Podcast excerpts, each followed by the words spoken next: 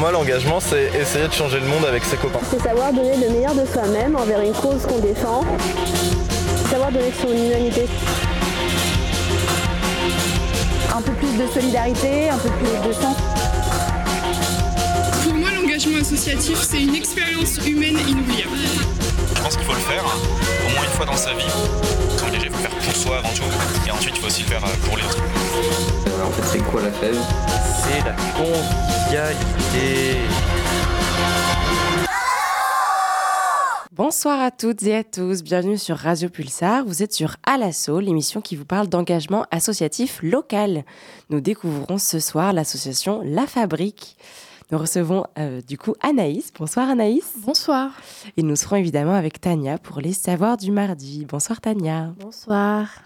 Donc euh, la fabrique, c'est un Fab Lab. Est-ce que Anaïs, tu peux nous expliquer ce que c'est et euh, quelles en sont les actions principales? Oui, tout à fait. Donc, un Fab Lab, en fait, c'est la contraction de laboratoire de fabrication. Et c'est un, type de tiers-lieu qui nous a été importé des États-Unis grâce au MIT. Et en fait, ça consiste à mettre des machines, qu'elles soient à commande numérique ou manuelle, à disposition des gens qui viennent dans le lieu pour qu'ils puissent fabriquer tout type de choses et tout type de projets. Et depuis quand, du coup, cette association existe? Qui ont été les créateurs? Alors du coup, l'association, elle existe depuis 2018. Euh, on a d'abord euh, été les fondatrices d'un projet précédent euh, qui concernait nos études de biologistes. Et à l'issue de l'obtention de notre diplôme en 2019, on s'est lancé sur le montage de ce qui est aujourd'hui la fabrique.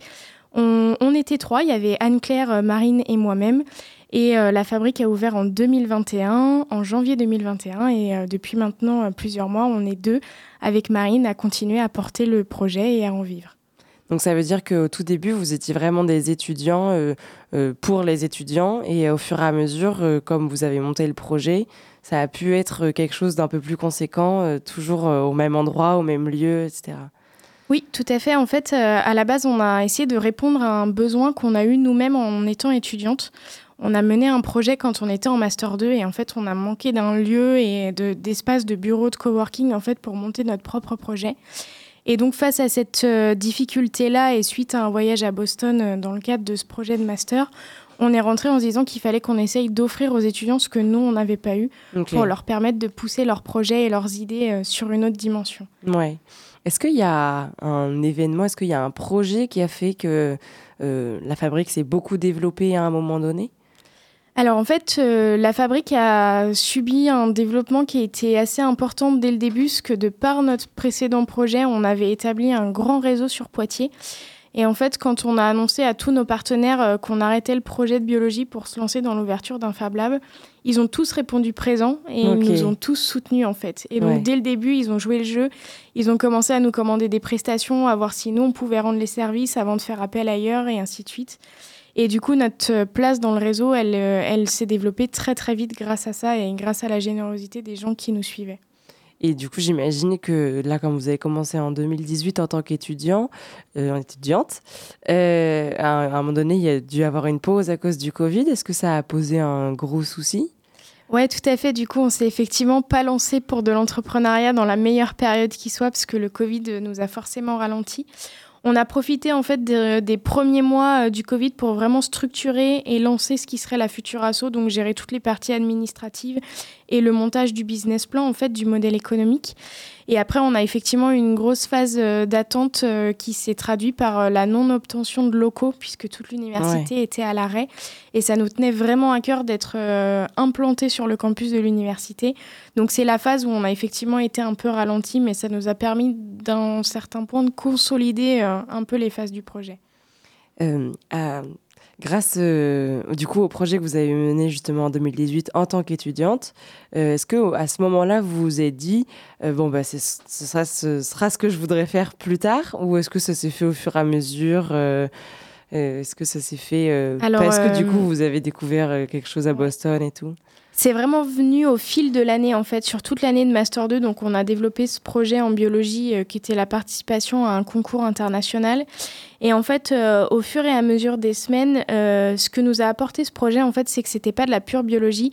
Il y avait toute la composante de gestion de projet qui était autour. Donc, il fallait faire de la com, il fallait vulgariser, il fallait aller lever des fonds. On avait levé 50 000 euros à l'époque pour ce projet-là. Et en fait, au fur et à mesure, quand on commence à, à, à, toucher à la gestion de projet et à gérer son quotidien euh, par soi-même avec ses projets, ses envies et là où on veut aller, c'est très très dur de revenir en arrière. Et mmh. c'est ce qui nous est arrivé en fait. Euh, du coup, on a décidé de s'engouffrer pleinement dans cette brèche-là qu'on découvrait. On a passé un diplôme d'étudiante euh, entrepreneur en parallèle du coup de notre master 2 pour se dire à l'obtention du master, euh, ça y est, on se lance en entrepreneuse et, et on y va quoi. Ok, donc euh, vraiment les études d'entrepreneuriat vous ont vraiment aidé à pouvoir poursuivre. Totalement. Ouais. totalement, ça nous a consolidé et en plus c'est l'ouverture à un réseau aussi qui est énorme et aujourd'hui on a des liens très très forts encore avec le, le PEPID, donc le Programme national d'étudiants entrepreneurs dans lequel nous on a passé notre diplôme on intervient maintenant, on donne des cours aux étudiants entrepreneurs. Donc c'est un peu la boucle qui est bouclée. C'est hyper valorisant. Est-ce que tu peux parler d'un projet qui t'a beaucoup marqué, que ce soit de par euh, sa grandeur euh, physique ou euh, juste sa grandeur, ou même juste de par sa longue réalisation qui a pris du temps, etc. Que ce soit du coup le vôtre ou un projet de personnes qui sont venues vers vous, du coup? Alors un projet qui m'a personnellement marqué moi, euh, ça a été euh, sur la demande de Anaïs Leroux qui travaille du coup à l'université de Poitiers et qui cherchait à acheter un dôme géodésique. Donc c'est une structure euh, en demi-cercle en fait qui est posée sur le sol et qui en général est utilisée dans ce cas-là pour de l'événementiel, pour créer une espèce de bulle en fait où accueillir les gens dans des pôles divers sur des événements. Et en fait, elle est venue nous voir pour nous demander si on était capable de fabriquer un dôme géodésique de 6 mètres de diamètre en bois. Et en fait, euh, on a eu un moment avec Marine où on s'est regardé en mode mais si on a créé la fabrique, c'est pour ce genre de projet et c'est pour ce genre de défi. Donc, euh, donc on a discuté longuement avec Anaïs en lui disant qu'on allait bah, se pencher sur le sujet et que voilà, on, on lui promettait rien dans les six mois à venir, mais qu'on allait essayer de fabriquer quelque chose. Et au bout de euh, deux mois de nombreux calculs géométriques pour essayer de trouver la structure du dôme et de maquettage, on a fini par livrer un dôme de 6 mètres de diamètre à Anaïs qui a du coup été monté dans le Palais des Ducs à Poitiers pour la fête de la science. Incroyable. Donc c'était une grande fierté parce qu'à la base on est vraiment juste des biologistes et on est totalement sorti de notre zone de confort. Et, et, on a démontré une fois encore que par le faire et par le partage des connaissances et des savoirs, on peut tous créer tout et n'importe quoi en fait. Et du coup, vous avez été là pour euh, les calculs, la maquette, mais pas forcément pour le montage. Si, tout à fait. On a ah, fait du début à la fin. Oh, euh, en fait, euh, donc au début, la maquette faisait 60 cm de diamètre. Après, on est passé à la version réelle. Donc, c'est nous qui avons usiné le bois, fait toutes les coupes, euh, créé les connecteurs, la visserie. Incroyable. On l'a monté une première fois. Euh, on était trois dans mon jardin de maison, en fait, pour valider, avant de le donner à Anaïs, pour valider que tout était OK. Il faut avoir un grand jardin. exactement, il faut avoir un grand jardin. Et, euh, et c'était ouais, extraordinaire. Le premier montage à trois, on a mis six heures à le monter à peu près. Donc voilà, c'était vraiment l'expérience de A à Z où on a accompli quelque chose de nous-mêmes du début à la fin, alors qu'à la base, si juste on avait écouté la petite peur qui naissait en disant non, hmm. non, c'est en dehors de nos compétences, on sort de notre zone de confort, on n'y serait jamais allé en fait. Ouais. Est-ce que tu as une idée du nombre de projets que vous avez réalisés? Euh, une idée du nombre que nous, on a réalisé, ça doit peut-être euh, se compter en trentaine. Euh, après, si on prend tous les adhérents avec, ça commence à chiffrer beaucoup. Ouais. ouais. Vous avez combien d'adhérents qui vous aident? Alors sur la première année, on a fait environ 80 adhérents. Là, on a fait euh, un peu moins cette année. On doit avoisiner les 50 à peu près. Mmh. Et euh, on commence à avoir un effet de régularité. Les adhérents réadhèrent d'une année à l'autre euh, en général parce qu'ils y trouvent leur intérêt. Et vous êtes de quelle manière du coup? Alors les adhérents, bah, ça peut être de plein de manières différentes. Soit ils sont présents sur des événements que nous on organise. Donc typiquement pour le montage du dôme au Palais des Ducs, euh, il y avait quatre adhérents qui étaient là avec nous pour le monter. Euh, après, c'est sur des événements voilà, où nous, on fait appel pour co-animer des ateliers ou co-animer des journées dans le Fab Lab. En général, ils sont présents aussi. Ça leur permet aussi de participer aux choses qu'on organise. Et après, c'est aussi l'inverse. C'est nous qui sommes présents pour eux, pour les accompagner sur leurs projets personnels, sur les envies de création qu'ils ont Et là, ça peut être très varié. Hein. Ça peut être mamie qui vient broder une serviette de toilette. Oui, c'est ce que, j'allais demander. Est-ce que c'est plus des étudiants ou est-ce qu'il y a vraiment Non, il y a vraiment tous les publics. On a vraiment tous les publics. C'est vraiment quelque chose qu'on ne pensait pas réussir à faire dès la première année. Mmh. On s'était dit le public facile, ça va être les étudiants et il va falloir générer un effort euh, pour aller chercher les autres, en fait. Et en fait, pas du tout. C'est venu très très facilement euh, le mélange et le brassage un peu des, des types de personnes. Donc euh, c'est aussi un point qu'on qu'on apprécie beaucoup. C'est vraiment ce qu'on voulait avec ce projet. Est-ce que du coup, là, tu allais euh, expliquer une mamie ouais, c'est ça. qui en va fait, faire la euh, broderie Est-ce que tu peux. C'est très enrichissant parce que on a, enfin voilà, ça va de la mamie qui vient pour broder une serviette de toilette parce qu'il y a un nouveau petit-fils dans la famille, à l'entrepreneur qui vient prototyper avant de lancer sa start-up en fait. Ouais. Donc on a des gens qui viennent juste passer de la détente et du loisir et qui du coup, bah, la mamie qui maîtrise bien la brodeuse, elle va prendre le temps d'expliquer à celui qui vient derrière et qui galère un peu. Et à l'inverse, on a l'entrepreneur qui est vraiment dans une phase montante et qui est prêt à démarrer, qui a juste à valider son prototype. Et du coup, il y a des enjeux plus forts euh, pour lui. Donc, euh, donc ça, fait vraiment une grosse diversité et l'entraide et les interactions qui sont générées autour de ça sont sympas à voir. Et comment justement euh, la fabrique encourage l'innovation et la créativité des membres qui viennent justement dans les lieux? Alors c'est une très bonne question parce que c'est quelque chose qu'on a mis du temps à identifier au début et euh, pour lesquels on s'est posé beaucoup de questions justement pour amener un peu ce côté créatif. Et en fait, on a fini par trouver la, solution, c'est-à-dire que nous, on est formés sur toutes les machines qu'on a au Fab Lab et on délivre des formations aux adhérents ou non adhérents, hein, tout dépend de ce que les personnes veulent en faire. Et en fait, on a très vite compris qu'une fois que les gens avaient suivi les formations, il fallait les laisser galérer un peu. En fait, il, il fallait les laisser, bah voilà, bidouiller par eux-mêmes, euh, se rendre compte qu'en fait, j'ai pas tout compris sur la machine et que je suis pas sûre de pouvoir m'en sortir. Et en fait, de les laisser un peu tout seuls sans venir en aide, euh, on se rend compte qu'ils deviennent débrouillards et qu'ils disent bon ok, il faut que j'essaye quelque chose parce que de toute façon, elle a pas l'air de vouloir m'aider. Donc si je reste devant la machine à attendre, il va rien se passer en fait. Et c'est grâce à ça qu'on se retrouve avec des gens qui ont totalement détourné certaines machines du Fab Lab et à des fonctions auxquelles elles ne servaient pas d'habitude. Mais ça donne des trucs extraordinaires, quoi. Enfin, c'est fantastique. Et comment vous savez euh, quel type de machine vous devez avoir euh, Enfin, les nouveautés, comment vous savez un petit peu ça? Alors ça, en fait, c'est euh, c'est beaucoup la communauté qui nous oriente sur nos choix d'investissement. Mmh. on repère, nous aussi, en général, quand on vient nous voir, c'est sur quel canal, quelle porte d'entrée et pour quelle machine ou quelle fonctionnalité. Et en fonction des demandes et du nombre qu'on recense, on essaye de s'équiper selon leurs besoins. Ok on va pouvoir continuer euh, de vous découvrir juste après euh, The Thread de Lizzie Strata.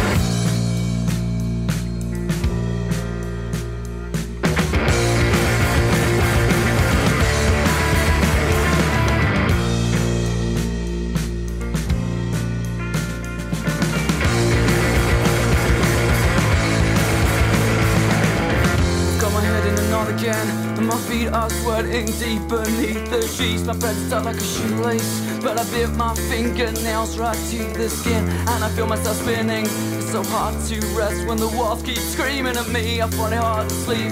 There's a strobe in my mind every time I shut my eyes. There's a light bulb in my mouth and a battery in my throat. Waiting for it to burn out but there's a battery in my throat. There are ashes on my tongue and burning in my lips in my lips, there's a burning in my lips.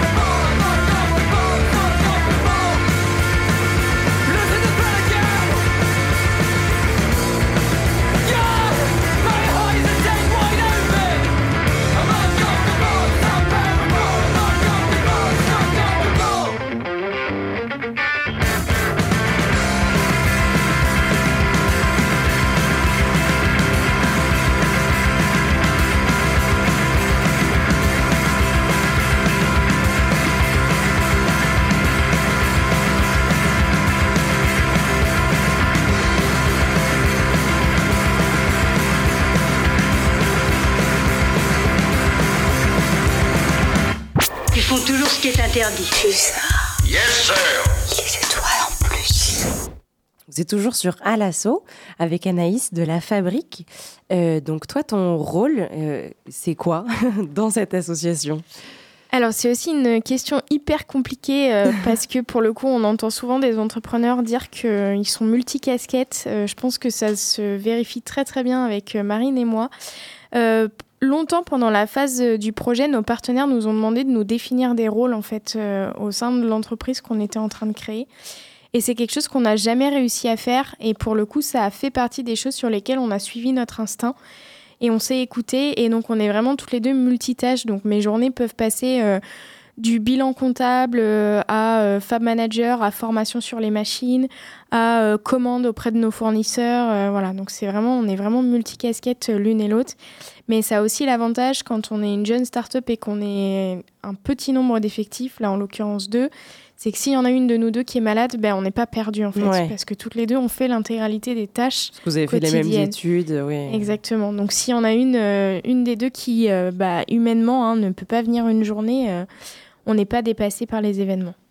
Et du coup, par exemple, est-ce que c'est vous deux qui formez euh, les, toutes les personnes qui veulent venir et qui veulent utiliser les machines? Ouais, tout à fait. En fait, pour le coup, c'est vraiment une, une obligation qu'on s'est euh, posée à nous deux.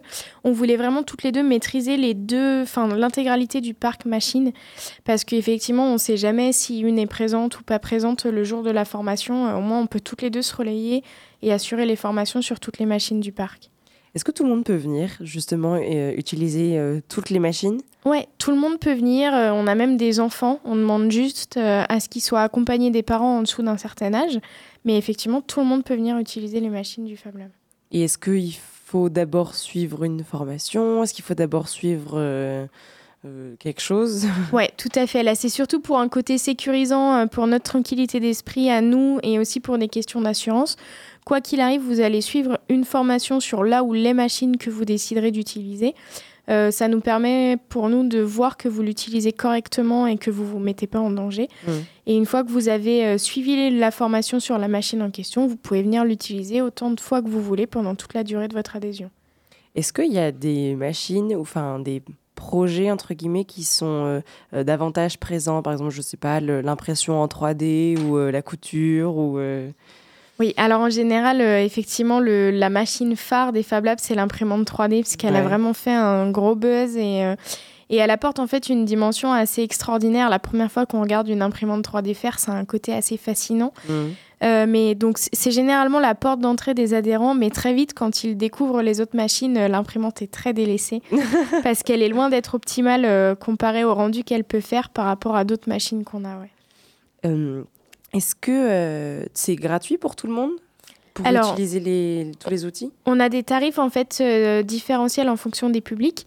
Dans tous les cas, la porte d'entrée pour tout le monde, s'il y a une utilisation régulière, le plus avantageux, c'est de payer une adhésion à l'association pour être adhérent.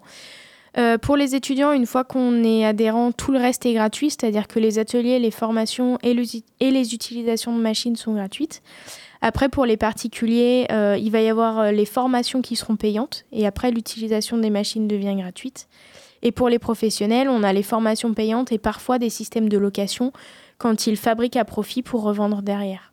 Et euh, quand c'est vous qui faites le projet, enfin qui réalisez le projet, parce qu'on du coup on vous le demande, comme par exemple le dôme, fait. là du coup c'est pas gratuit, du coup Oui, j'imagine. tout à fait. Ouais. En fait, on fonctionne comme toute entreprise classique. On fait des devis gratuitement. Mm. Donc, vous pouvez nous demander tout et n'importe quoi. Nous, on fait une étude pour évaluer si c'est possible et si on peut répondre à la demande.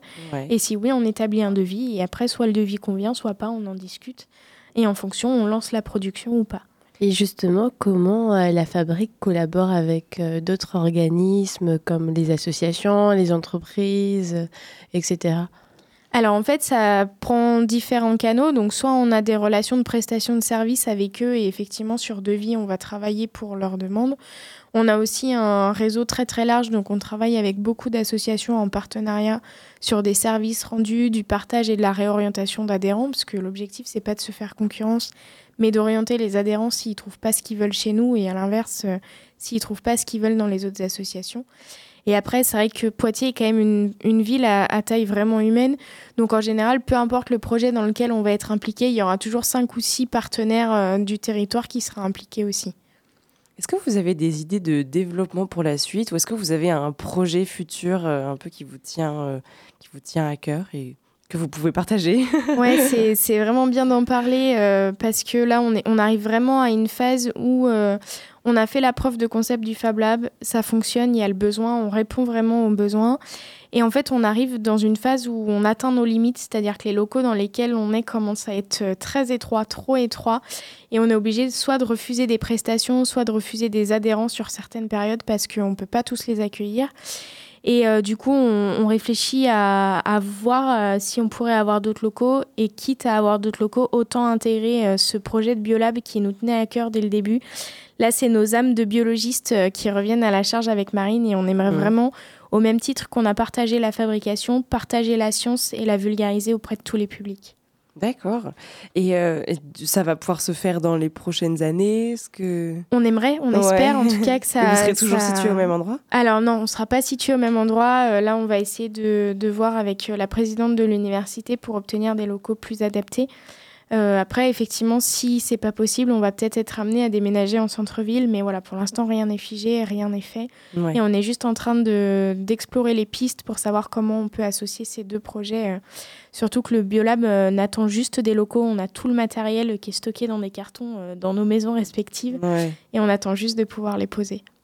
Et, euh, comment la- l'association euh, sensibilise les étudiants? Est-ce que, euh, je sais pas, en début d'année de toutes les filières scientifiques, vous allez dans la classe en disant si vous avez un projet, on est là, etc. Ou est-ce que juste là, vous êtes tellement connu qu'il n'y a même pas besoin de com? Alors en fait, euh, ça a été un peu ça la première année où on s'est lancé. euh, on a pris la décision avec Marine de ne pas intervenir dans les amphis euh, et de pas se montrer. Parce qu'en fait, on a un local qui au total fait environ 65 mètres carrés.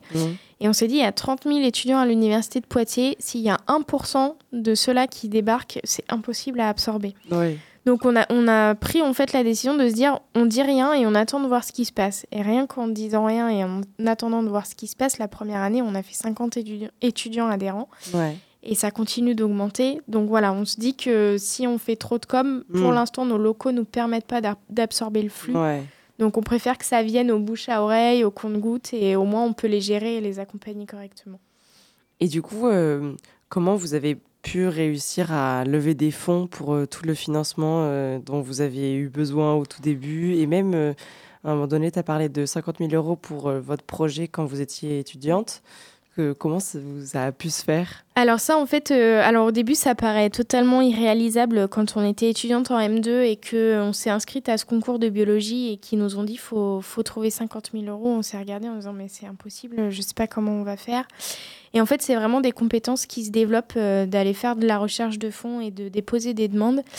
Euh, à l'époque, on a été suivi en grande partie par la Fondation Poitiers Université et par la région Nouvelle- Nouvelle-Aquitaine qui avaient chacun donné 14 000 et 15 000 euros.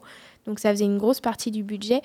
Après, on avait capté des entreprises privées qui avaient un intérêt pour le projet de biologie qu'on développait, donc qui avaient un intérêt à mettre des sous pour voir si nos résultats étaient concluants. Et, euh, et pour la fabrique, en fait, euh, ça a été facilité par rapport à l'amorçage de ce premier projet, parce que nos deux plus grands partenaires financiers nous ont suivis et nous ont suivis à hauteur de l'échelle que prenait notre projet. Donc euh, la région, on est passé de 15 000 à 60 000 euros. Et la Fondation Poitiers Université, on doit être, depuis que c'est sur différents projets, mais on doit atteindre là les 30-35 000 euros, je pense, depuis le début de la fabrique. Donc ça reste des partenaires privilégiés. C'est grâce à la région qu'on a pu, nous, se salarier de notre entreprise et aujourd'hui être rémunérés. Et après, le, je pense le côté important euh, qu'on a développé avec Marine et duquel on était très consciente dès le début, c'est que l'activité en elle-même d'un Fab Lab n'est pas suffisamment pécuniaire et ne le sera jamais pour payer des salariés. Mm. Donc de base, quand on est rentré dans le montage de ce projet-là, on a tout de suite été consciente qu'il faudrait une activité annexe qui serait pécuniaire et qui permettrait de sécuriser nos emplois. Et du coup, on travaille depuis deux ans maintenant avec une entreprise euh, qui est basée à Rennes, qui est spécialisée en intelligence collective. Et on devient formatrice nous-mêmes en intelligence collective et on va devenir leur antenne à Poitiers pour animer de la formation auprès des entreprises et des collectivités en intelligence collective. Donc encore une troisième casquette. Exactement, encore une troisième casquette. Donc c'est fou parce que du coup, dès le début, en fait, tout ce projet a été vraiment super professionnalisant. Ouais, totalement. Ça a vraiment euh, en fait mené euh, là où vous en êtes aujourd'hui et c'est complètement logique, quoi. Et c'est, je pense que ça a été notre force qu'au début, quand on est jeune entrepreneur, de voir un peu tous les aspects et de se dire ouais c'est pas pécunier il faut que je trouve autre chose qu'est-ce que je vais faire? Parce que je vais pas non plus faire une activité qui a aucun rapport. Là pour nous l'intelligence collective c'était le moyen d'acquérir des compétences pour pousser nos adhérents à travailler en intelligence et ensemble. Donc tout avait du sens en fait pour mmh. nous. Et du coup le, le fait d'avoir réussi à avoir une vision aussi large dès le début c'est vraiment d'être euh, resté entouré d'énormément de nos partenaires qui ont des expériences très variées en fonction de leur métier et des entreprises auxquelles ils appartiennent mais qui du coup apporte un œil de recul qu'on n'a pas et qu'on n'aura jamais quand on est tête dans le projet. Ouais. Est-ce que vous connaissez d'autres euh, Fab Labs qui vous ont donné un peu envie à, de commencer la fabrique? Ouais, totalement. Quand on est rentré de Boston, du coup, avec euh, l'idée d'ouvrir notre Fab Lab euh, sur la ville de Poitiers, donc on avait visité celui du MIT, bien sûr. Et on a commencé par faire un peu un benchmark de tous les Fab Labs qu'il y avait en France. On en a appelé beaucoup. Euh, on a été formés, nous, pendant deux semaines euh, au Fab Lab de la Cité des Sciences à Paris. On a fait une deuxième session de formation au Fab Lab euh, Les Usines Nouvelles à Ligugé, avec qui on travaille encore quotidiennement et avec qui on est en relation. Et après, voilà, c'est pas surprenant. On a même eu des contacts avec un Fab Lab au Japon parce qu'on développait des projets parallèles et similaires. donc c'est vraiment, en fait, c'est vraiment une communauté qui est très ouverte et avec qui l'échange est très facile. Est-ce qu'il y a des idées de certains Fab Labs que vous connaissez, que vous avez voulu vous-même euh, développer à Poitiers dans la fabrique? Alors oui, je pense qu'au début, c'est un peu tous l'erreur qu'on fait euh, quand on ouvre un tiers-lieu, c'est qu'on essaye de prendre un peu les idées qui nous plaisent chez chacun des tiers-lieux et de les importer chez nous. Mais en fait, la réalité des choses, c'est que ce qui fonctionne dans une ville ne fonctionne pas forcément dans une autre. Et on a très vite compris avec Marine que l'idée de monter un Fab Lab, c'était notre projet à nous. Mais tout ce qui allait se passer à l'intérieur, ce serait notre communauté qui allait le façonner en fait. Hmm. Donc on a fini par lâcher prise sur ça, euh, en essayant d'arrêter d'apporter nos concepts et nos idées. Et on, les, on les a laissés créer le tiers-lieu à leur image et qu'eux voulaient en fait. Oui, donc euh, comme ça, ça leur ressemble et c'est exactement ce dont ils ont besoin. Totalement. Justement, euh, vous avez expliqué la raison de pourquoi vous voulez euh, créer la fabrique, euh, mais pourquoi à Poitiers? Alors pourquoi à Poitiers? Parce que, alors déjà sur une question de maillage, il y a beaucoup beaucoup de Fab Labs en France quand le mouvement s'est importé dans les années 2000. la France a été très très bien classée tout de suite parce qu'il y a eu un développement énorme en termes de quantité par rapport aux autres pays d'Europe. Et on en dénombre plus de 1300 en France aujourd'hui. Et en fait, quand on regarde spécifiquement la carte des Fab Labs qui sont référencés, hein, donc il y a tous ceux qui sont inconnus, euh, les Fab Labs de petites communes ou de villages euh, qui sont inconnus à nos, à nos recensements. Mais euh, quand on regarde la carte, effectivement, il y avait un gros manquement à Poitiers par rapport à la taille de la ville. C'est la seule ville française de cette taille-là qui n'en avait pas. Et du coup, étant donné qu'on avait fait toutes nos études ici, alors moi là-bas, je suis pas très loin, je suis des Deux-Sèvres et Marine est déjà de la Vienne. Euh, c'était une raison en fait pour rester à nos racines et pour euh, apporter aux habitants et aux étudiants de Poitiers ce que nous on n'avait pas eu, plutôt que de le délocaliser et d'aller créer de la, de la valeur ailleurs en fait. Ouais. Et puis du coup comme ça vous vous restez là où vous avez grandi. Euh. Tout à fait. Et puis c'est l'avantage aussi, c'est que forcément on a créé des contacts en cinq ans d'études mm. et on a créé du réseau et le réseau est vraiment le nerf de la guerre du développement d'un projet entrepreneurial donc. Mm. J'ai vu sur euh, votre site qu'il y a aussi une euh, dimension liée euh, au développement durable et à l'écologie. Est-ce que tu peux un peu en dire plus? Ouais, tout à fait. C'était des valeurs aussi qui nous tenaient à cœur avec Marine. Enfin, dans l'époque dans laquelle on vit, ça paraît inconcevable de créer une entreprise en se disant qu'on ne va pas du tout s'intéresser au développement durable et à l'écologie. du coup, nous, enfin, c'est assez simple en fait. Comment ça prend forme au quotidien dans notre Fab Lab, c'est que déjà pour toutes les machines qu'on utilise, en priorité, on va proposer aux adhérents des matériaux de récupération. Donc ce qu'on appelle des, déchets propres qui viennent d'entreprises de Poitiers, qui partaient à la poubelle, qui sont des chutes. Donc que ce soit des chutes de tissu pour les machines à coudre et la brodeuse par exemple, ou des chutes de bois pour la laser, la CNC, euh, etc. Et après on a un programme euh, d'ateliers, d'ateliers créatifs DIY qu'on propose en général, il y en a deux par mois. Et tous ces ateliers tournent autour de matériaux de récupération et du développement durable. Donc soit on a des entreprises qui nous disent, ben voilà, moi j'ai tel déchet, qu'est-ce que vous pourriez en faire Mm. Donc en général, on en récupère un ou deux, on les met au milieu du Fab Lab et au bout- à force de passer devant, au bout de trois semaines, il y a une idée qui vient et se dit, ouais, Ouais. on pourrait faire ça avec. Ouais. Et du coup, ça crée un atelier. Donc c'est souvent comme ça. Donc ça va du des kits éco-responsables où on apprend aux gens à fabriquer des éponges en chaussettes recyclées Mm. ou des bivraps ou voilà des choses euh, comme ça, coton lavable et ainsi de suite.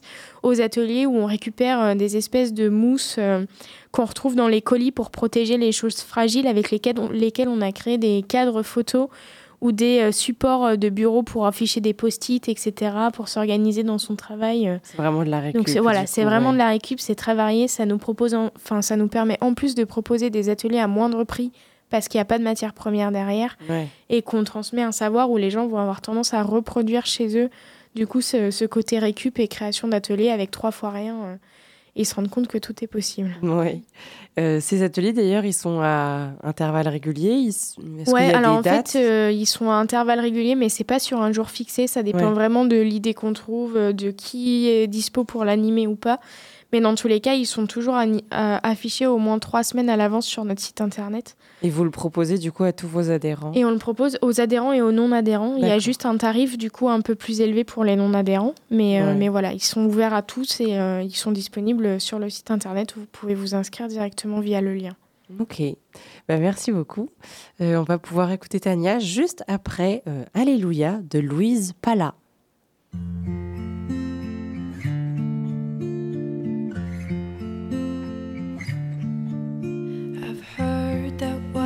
A secret chord that David played and he pleased the Lord.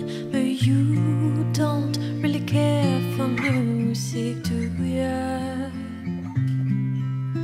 It goes like this the fourth, the fifth, the minor fall, and the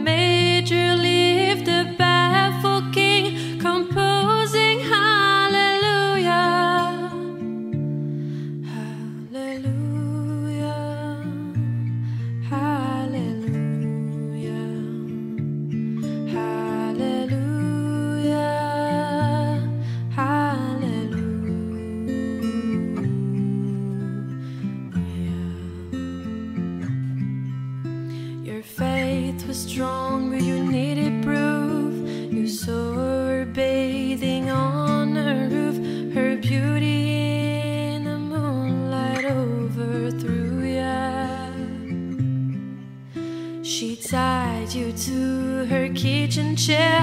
She broke your throne and she cut your hair. And from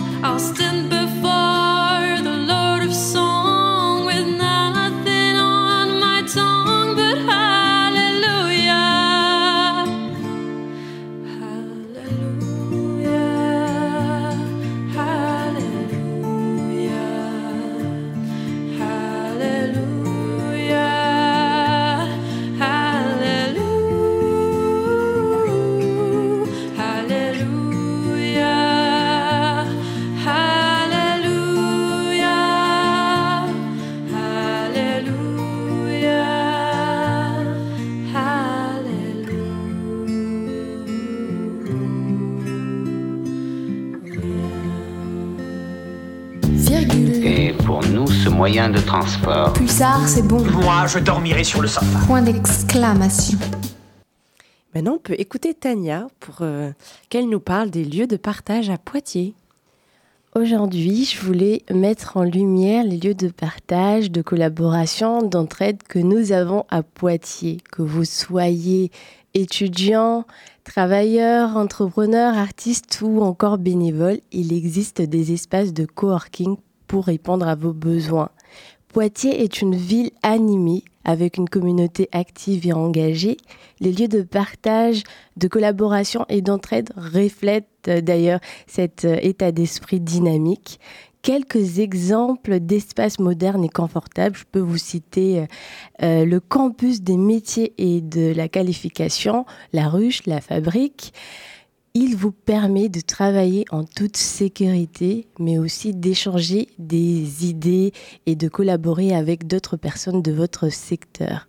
Effectivement, ce ne sont pas seulement les professionnels qui ont la possibilité d'utiliser ces lieux, les amateurs sont aussi accueillis pour découvrir les potentielles activités. La ville abrite une variété de groupes de discussion, de clubs où vous pourrez rencontrer des personnes qui partagent les mêmes intérêts que vous et de découvrir aussi des nouvelles idées. Il y a des groupes de discussion en ligne aussi pour euh, ceux qui ne euh, peuvent pas sortir de chez eux. Euh, les ateliers, il y a aussi les événements qui peuvent vous permettre de faire des rencontres. C'est d'ailleurs l'occasion d'élargir votre réseau et de trouver un soutien dans vos projets personnels et professionnels. Si vous êtes étudiant, Poitiers est une ville qui vous offre une multitude d'opportunités de rencontres, d'apprentissage et de développement personnel. L'université et les écoles de la ville proposent des espaces de co-création, des clubs étudiants aussi, les programmes de tutorat. Cela vous amènera à rencontrer d'autres étudiants et de développer des compétences professionnelles, personnelles et euh, sociales. Enfin, si vous êtes à la recherche juste d'un soutien émotionnel ou de conseils, il y a des associations et des centres de soutien pour vous aider dans les moments difficiles. Les centres de soutien sont d'ailleurs destinés aux personnes en situation de crise. Ils offrent un espace sûr, bienveillant pour partager vos expériences et de trouver des ressources pour vous aider dans ces moments difficiles de la vie. Donc, euh, tout ce que je peux vous dire, c'est merci de m'avoir écouté. Je vous encourage à explorer ces lieux merveilleux de Poitiers pour vous connecter avec les gens et euh, surtout de poursuivre vos, vos, passions. Et faire des rencontres. Voilà. Moi, j'avais une petite question quand vous êtes allé à Boston. Du coup, c'était euh, toutes les trois avec Anne-Claire et Marine. Oui, tout à fait. On était même six, euh, parce ah. qu'on était six de notre master à travailler sur le, enfin, à participer au concours de biologie euh, dont la finale se déroulait à Boston. Donc, euh, donc on était effectivement en, force. Mais après, le projet entrepreneurial s'est dessiné pour quatre d'entre nous au début. puis finalement, Tony a vite compris que c'était pas vraiment l'orientation de vie qu'il souhaitait. Et donc, on est restés toutes les trois et ça a été voilà très solide pendant bah, toutes les phases de montage et même la première année d'activité. Et après, euh, Anne-Claire nous a tout simplement quittés pour un choix personnel, puisque sa famille n'était pas de Poitiers, donc elle a rejoint son conjoint, euh, ce qui s'entend parfaitement. Mais on est toujours en contact et elle n'est pas très loin du monde euh, duquel on a créé. Ok. Et du coup, par rapport à Boston, quand vous y êtes allé, que vous avez découvert un peu bah, tout ce monde des Fab Labs, etc., est-ce que vous avez pu échanger avec des gens qu'on avait créé un? Est-ce que vous avez pu voir comment ça se passe sur le terrain? Ouais, totalement. En fait, la première porte d'entrée, euh, c'était vraiment le concours parce qu'en fait, c'était des équipes euh, d'universités euh, mondiales en fait de toute la planète qui se battaient avec les mêmes conditions de concours. Et en fait, on a découvert quand on est arrivé à Boston qu'on se battait pas avec les mêmes armes parce que là où l'équipe du MIT avait ce qu'ils appellent des salles projets, donc qui ressemblent clairement au mix d'un biolab et d'un fab lab, euh, nous, on s'est retrouvés à euh, débarrasser un vieux labo désaffecté euh, pour pouvoir se mettre à maniper et défendre un peu notre projet de recherche. Donc voilà, on s'est rendu compte qu'on n'avait pas eu les mêmes, les mêmes ressources à notre disposition. Et on a trouvé ça dommage parce que du coup, on est rentré de Boston avec la médaille d'or et on s'est dit, Oh, mais. wow. euh, Déjà bravo. Merci beaucoup.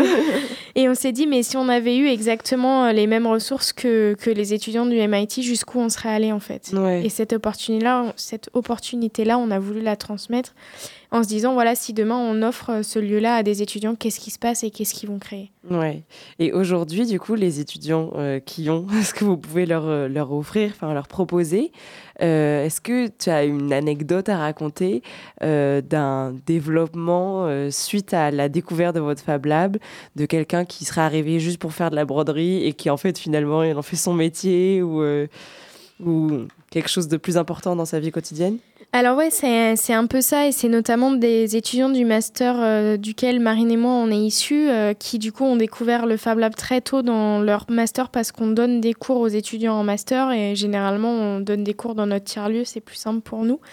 Donc du coup ils ont découvert au début, et effectivement ça part un peu sur « oh c'est sympa les machines, du bidouillage ».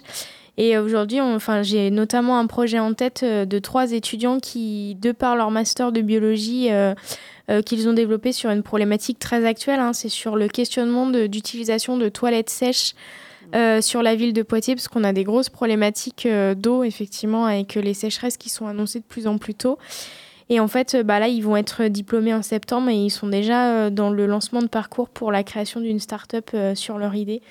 Donc au final, ce qui était un peu une découverte et un projet euh, de juste d'étudiants est en train de prendre la même ampleur qu'elle a pris pour nous en fait euh, il y a quelques années. Et c'est toujours euh, intéressant de se dire waouh, on est passé par là et on a réussi à transmettre un petit peu de cette fibre Ouais. et accompagner un peu euh, quand la vocation s'est réveillée. Et après, parfois, sinon, il y a juste des projets personnels et, euh, Ouais, totalement. et, et qui restent. euh, bah, Est-ce que, par exemple, quelqu'un peut venir euh, vers vous et juste construire ses toilettes sèches pour chez lui vers Ouais, vous totalement. et-. Totalement, ça peut être totalement personnel et j'irais même au-delà de ça. Il y a des gens qui rentrent dans le lieu et qui me disent waouh, ça a l'air super cool, mais je sais pas ce que je pourrais faire ici. Ouais. Et du coup, bah, on invite vraiment ces gens-là à rentrer parce qu'il y a forcément à un moment donné, ils vont croiser un adhérent qui est sur un projet et qui est en galère. Et il va dire, oh, il est cool son projet et peut-être que je pourrais l'aider. Et en fait, ça va créer du lien et des interactions. Et la personne qui au départ rentre en n'ayant aucune idée de ce qu'elle pourrait faire, elle va aider une, deux, trois personnes. Puis après, elle va commencer à travailler pour elle. Ouais. Et puis en fait, c'est un effet, euh, un effet euh, voilà, qui se crée et qui leur permet de développer un peu euh, leurs compétences et leurs idées. Donc, vous vous rendez vraiment compte de l'impact que ça a auprès de votre cible et tout, du fait que c'est. Alors aussi, après, euh, c'est toujours compliqué de d'estimer euh, si on a un impact euh, ou pas sur la vie des gens et sur Ouais. la société. En tout cas, on sait au moins avec Marine qu'on a créé cela pour essayer d'avoir de l'impact sur ça et sur le, au moins les liens sociaux et le mal-être de certaines personnes. Notamment, on, a, on se concentre assez sur un axe des jeunes en décrochage scolaire. Mhm. Et on se dit, c'est pas à eux le problème, c'est le système qui est pas adapté à eux. Donc, en les valorisant à travers des machines et des compétences et des projets, ils se rendent compte qu'ils sont capables, en fait. Ouais.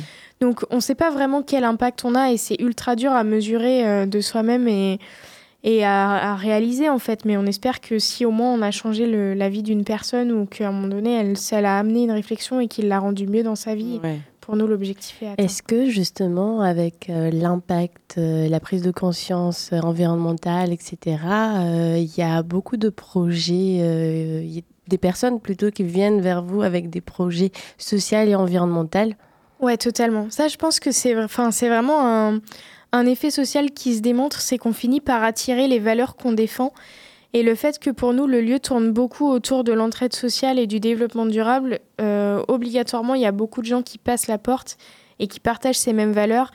Et donc, enfin, je dirais même, on a quasiment que des projets euh, de cette envergure-là parce que même les gens qui vont venir passer la porte et qui vont avoir euh, des projets euh, 100% business avec bénéfices, avec montée en économie, en fait, ils se sentent pas à l'aise au milieu de la communauté parce Ouais. qu'ils partagent pas les mêmes choses. Donc, à un moment donné, il y a des contrastes et des différences qui se créent.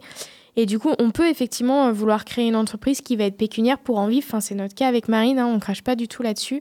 Mais on peut essayer de faire les choses en respectant aujourd'hui les valeurs qui se développent du développement durable, de l'entraide, euh, du social.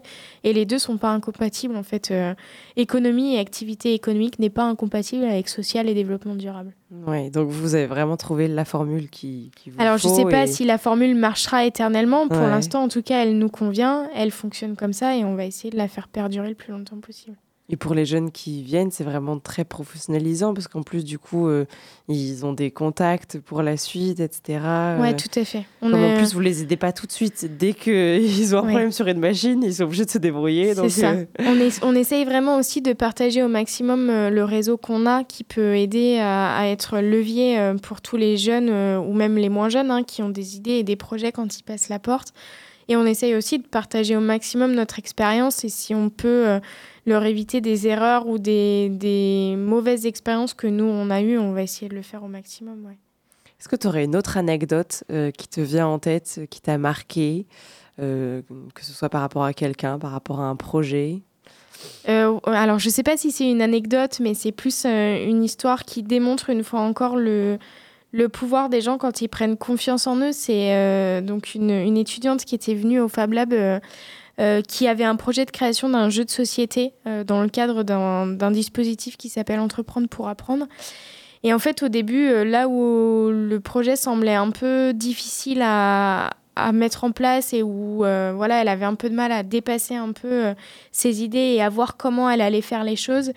Euh, au final, on a fini avec un jeu de société euh, complet, totalement opérationnel et avec euh, pas mal de machines qui ont été détournées pour arriver au design final qu'elle voulait.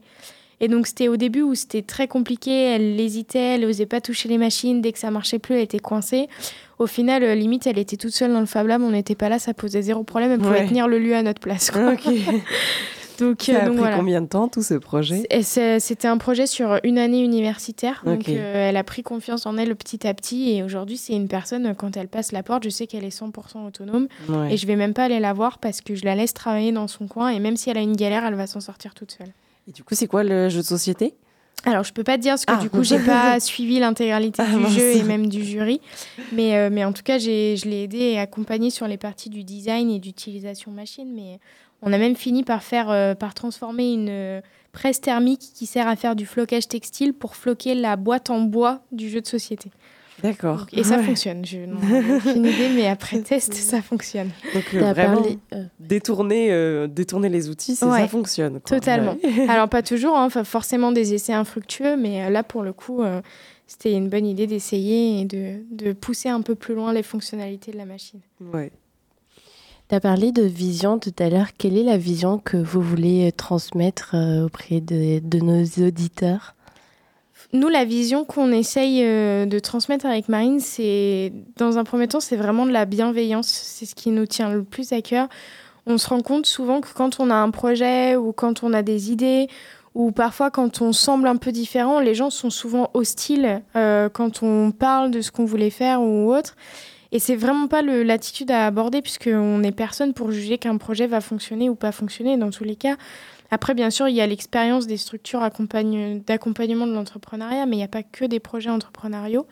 Donc c'est vraiment de la bienveillance et en fait, toute personne peut passer la porte et, et se rendre compte au bout de 15 jours que le lieu ne lui convient pas et c'est OK. Enfin, il n'y a Mm. pas de problème avec ça. C'est juste, on fait une entrée en matière en bienveillance, on voit si on peut s'apporter mutuellement. Si on peut, tant mieux. Si on peut pas, tant pis. C'est Ouais. pas, voilà. Il n'y a pas d'obligation à quoi que ce soit et il y a juste voilà, de la discussion, de la bienveillance et du partage. Est-ce que, euh, en plus de tous les, de- les étudiants qui viennent, les, euh, les personnes euh, euh, juste pour des raisons personnelles, enfin pour des projets personnels, etc., est-ce que parfois vous êtes allé dans les collèges, les lycées pour parler de ce que vous faites? Alors, dans les collèges et les lycées, non, on n'a pas encore. Par contre, on a travaillé avec euh, des classes en école primaire. Oui. Donc, nous, on s'est déplacé dans les écoles primaires et on a réussi avec euh, une école, avec une instite euh, ultra motivée, à faire venir toute la classe au Fab Lab. D'accord. Et là, c'est fantastique parce qu'on voit les, enfin, les, les enfants, en fait, qui sont en E CE2, CM1, ils rentrent dans le lieu et ils voient les machines et, Ouais, ils sont et ébahis. les yeux voilà, sont, sont pétillants et ébahis et la démonstration est vraiment exceptionnelle. Et là, en plus, on a réussi en travaillant beaucoup avec euh, l'enseignante à, à créer une journée pédagogique en lien avec leur programme pédagogique. Et c'est vraiment pour eux une autre façon d'apprendre. Et ça se démontre encore sur le- la problématique du décrochage scolaire. Ouais. C'est avec le débrief de l'enseignante, elle me dit, mais en fait, euh, les enfants les plus difficiles euh, en classe à l'année au quotidien, ont été les plus investis chez vous. Ouais. Parce que c'est un autre format, c'est un format qui leur convient mieux. On est dans l'action plutôt que dans la théorie. Ouais. Ils sont dans le faire, ils sont dans la démonstration pratique. Et Dans la découverte eux-mêmes, dans la manipulation, etc. Et donc il y a forcément des profils à qui ça collera toujours mieux que la théorie ou que le littéraire et ainsi de suite. Donc euh, c'est intéressant, je pense, de, de développer au maximum ces modèles-là pour démontrer que ces enfants sont pas moins intelligents que les autres. Ouais, ouais. Ils sont juste pas adaptés au système actuel. Ben, c'est pour ça qu'il y a des écoles Montessori, par exemple. Exactement. Et du coup, c'est les systèmes qui ne sont pas adaptés aux enfants. Ouais, On ne ouais, peut jamais ouais. reprocher à quelqu'un d'être comme il est. Enfin. Non, bien sûr. Est-ce que tu euh, peux décrire un petit peu euh, en trois mots euh, la fabrique, soit décrire, soit présenter, soit donner envie avec trois mots, comme, comme tu le veux. Alors, je dirais la fabrique, euh, c'est euh, de l'échange, des projets et du sang à l'heure. Eh ben, merci beaucoup. Eh ben, Bon. Merci de m'avoir invité et, et n'hésitez pas à venir nous voir, du coup, ne serait-ce que pour euh, répondre à vos interrogations. Oui, est-ce que euh, tu as un, un agenda là à nous proposer? Est-ce que, enfin, du coup, tu as dit qu'il n'y avait pas forcément de date pour Ouais, les ça. ateliers, mais Alors- du coup, on peut vous suivre sur euh, des réseaux sociaux, Ouais, sur c'est Internet? ça. Sur les réseaux sociaux, donc euh, sur Facebook, Instagram, vous avez en général toutes nos dates qui apparaissent. Le site internet aussi est un très bon outil, il y a toutes nos dates. Et, donc, c'est euh, la fabrique Poitiers lafabrique.com. Lafabrique.com. Ok. Et euh, et il y a aussi donc les sessions de formation pour vous former sur les machines, c'est tous les jeudis après-midi. Donc il faut regarder quelles machines sont ouvertes euh, au jeudi en cours. Mais voilà, là, cet après-midi, je vais animer 4 ou 5 formations d'affilée euh, D'accord. sur les machines. Eh ben, bon courage alors. Merci beaucoup. bon, ben, de notre côté, c'est toujours sur Insta, affef-du-bas pardon, Poitiers. Et euh, ben, vous pouvez toujours nous suivre pour savoir si on a des événements en cours ou pour euh, avoir des petits tips pour votre accompagnement en bénévolat et en mentorat. Merci beaucoup de nous avoir écoutés. Merci Anaïs d'avoir été là. Avec plaisir, merci pour l'invitation. Merci Tania pour ta chronique et merci Clément pour la régie. Bonne soirée à tous et à la semaine prochaine. Pour moi, l'engagement, c'est essayer de changer le monde avec ses copains. C'est savoir donner le meilleur de soi-même envers une cause qu'on défend. Savoir donner son humanité. Un peu plus de solidarité, un peu plus de sens. Pour moi, l'engagement associatif, c'est une expérience humaine inoubliable. Je pense qu'il faut le faire au moins une fois dans sa vie. S'engager, il faut le faire pour soi avant tout. Et ensuite, il faut aussi le faire euh, pour les autres. En fait, c'est quoi la fève? C'est la convivialité.